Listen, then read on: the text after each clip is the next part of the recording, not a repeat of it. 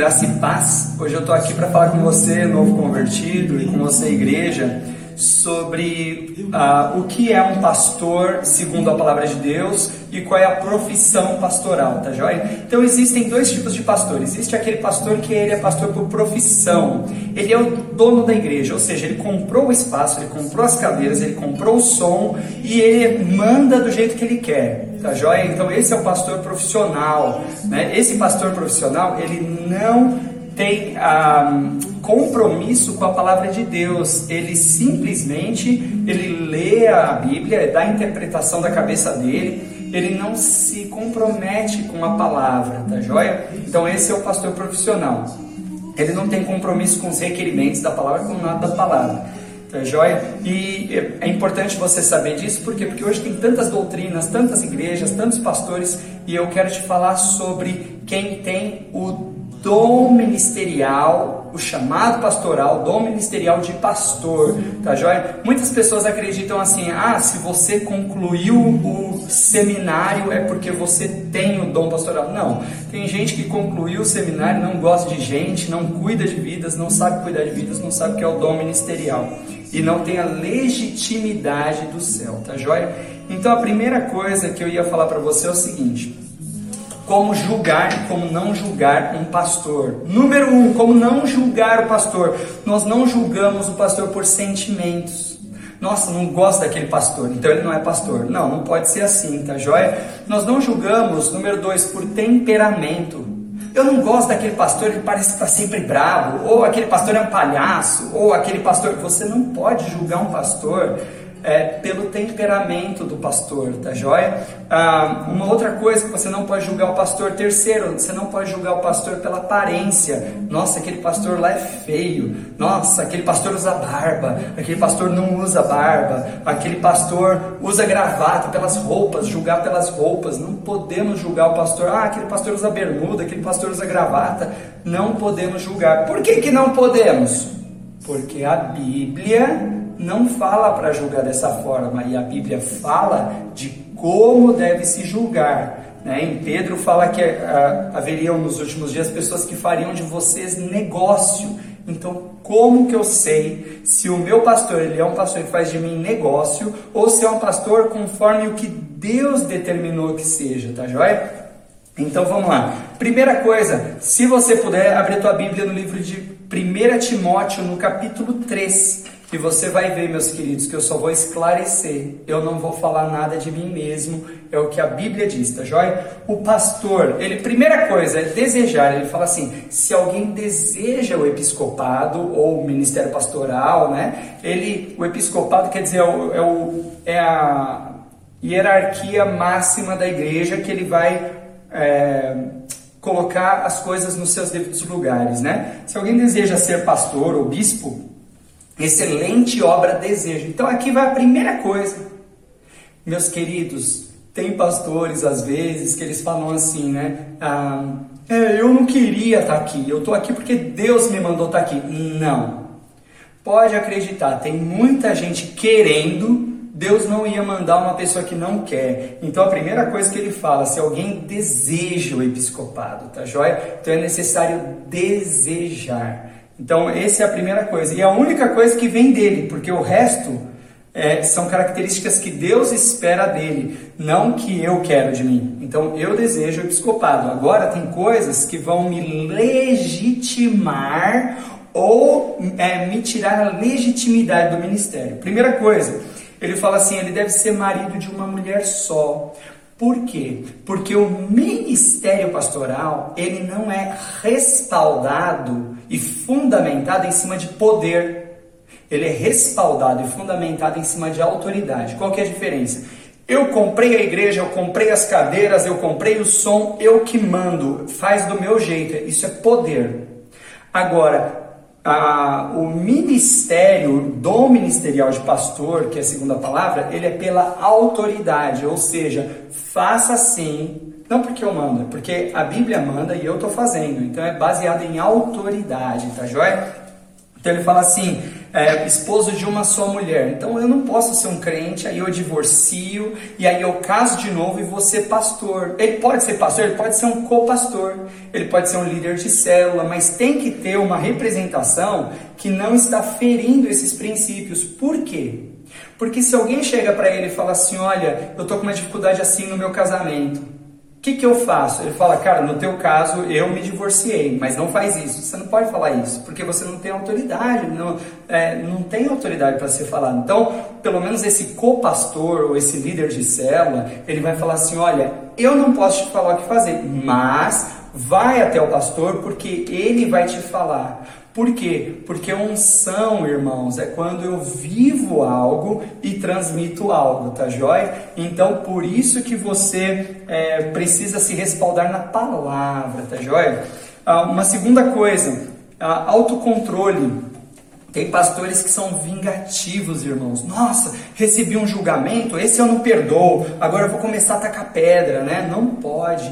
Né? Então ele tem que ter autocontrole. Uma terceira coisa, uma quarta coisa, é que ele tem que ser prudente. Em Provérbios 27, 12 fala que o, o, prudente ele vê o mal e se esconde, mas o simples vai em frente e sofre a pena. Tá joia? Então ele deve ser prudente, é, ele tem que ser respeitável.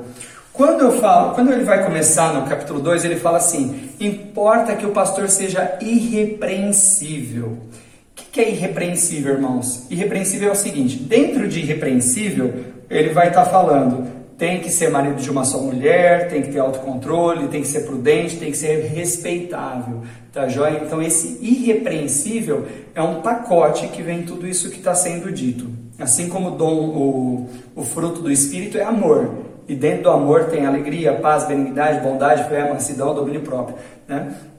Então aqui ele tem que ser irrepreensível e ele fala, então ele tem que ser respeitável, ou seja, ele tem defeitos, é lógico que ele tem defeitos. Só não está exatamente muito claro quais são, tá joia?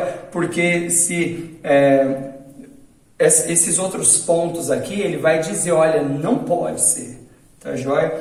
Ah, vamos lá. Uma outra coisa que ele vai falar assim, ele tem que estar pronto para ensinar. O que é pronto para ensinar? Ah, pronto quer dizer duas coisas. Número um, eles têm que estar disponível para ensinar.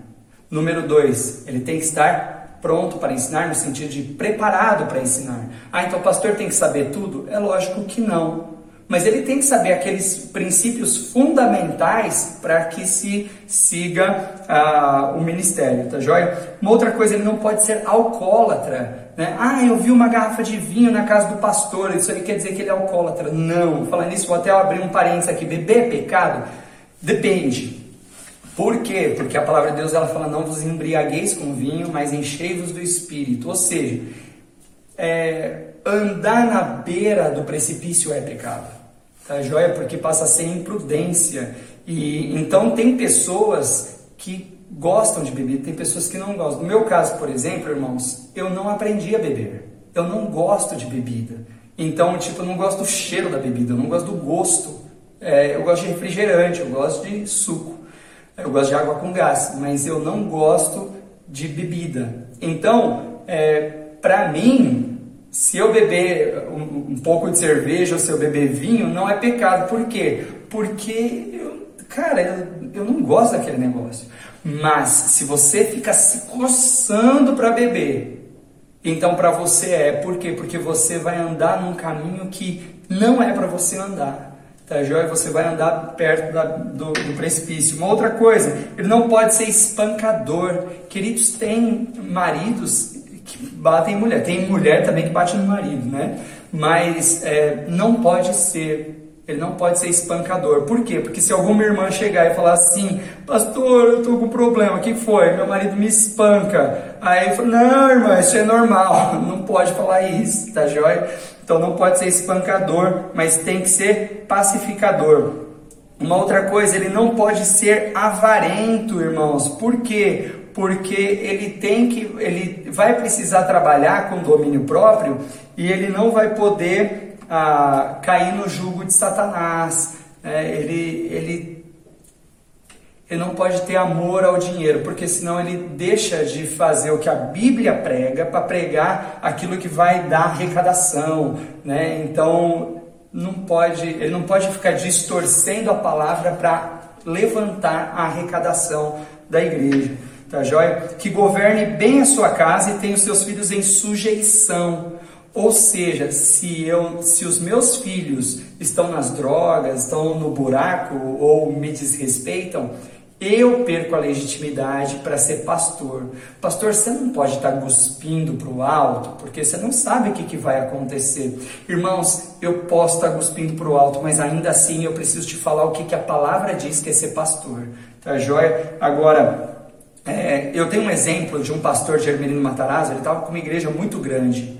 E ele tinha três filhos, tem três filhos, e o do meio caiu nas drogas. Ele chegou para a liderança dele e falou assim: Eu preciso deixar o ministério pastoral. Ele falou: Por quê? É porque o meu filho caiu nas drogas e eu preciso dar atenção na minha família.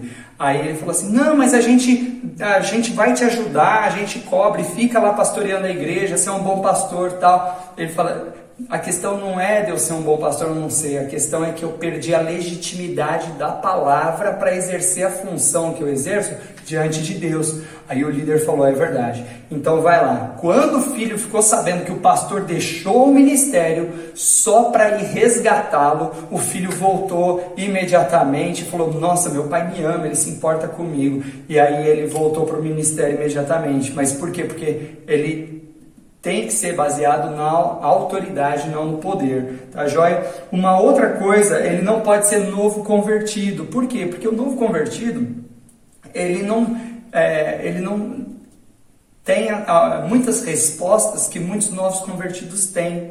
Outra coisa, é, alguns velhos convertidos, irmãos, velhos convertidos não é sinal de unção nem de sabedoria. E tem muitos velhos convertidos que às vezes gostam de, de apertar o cara para baixo. E se ele é um novo convertido, se ele não, não é experimentado na palavra, ele vai cair em condenação do diabo. E uma última coisa é ter testemunho para não cair em descrédito. Ou seja, meus queridos, imagina se é o pastor, mas ele está devendo na padaria, está devendo na mecânica, está devendo na sapataria.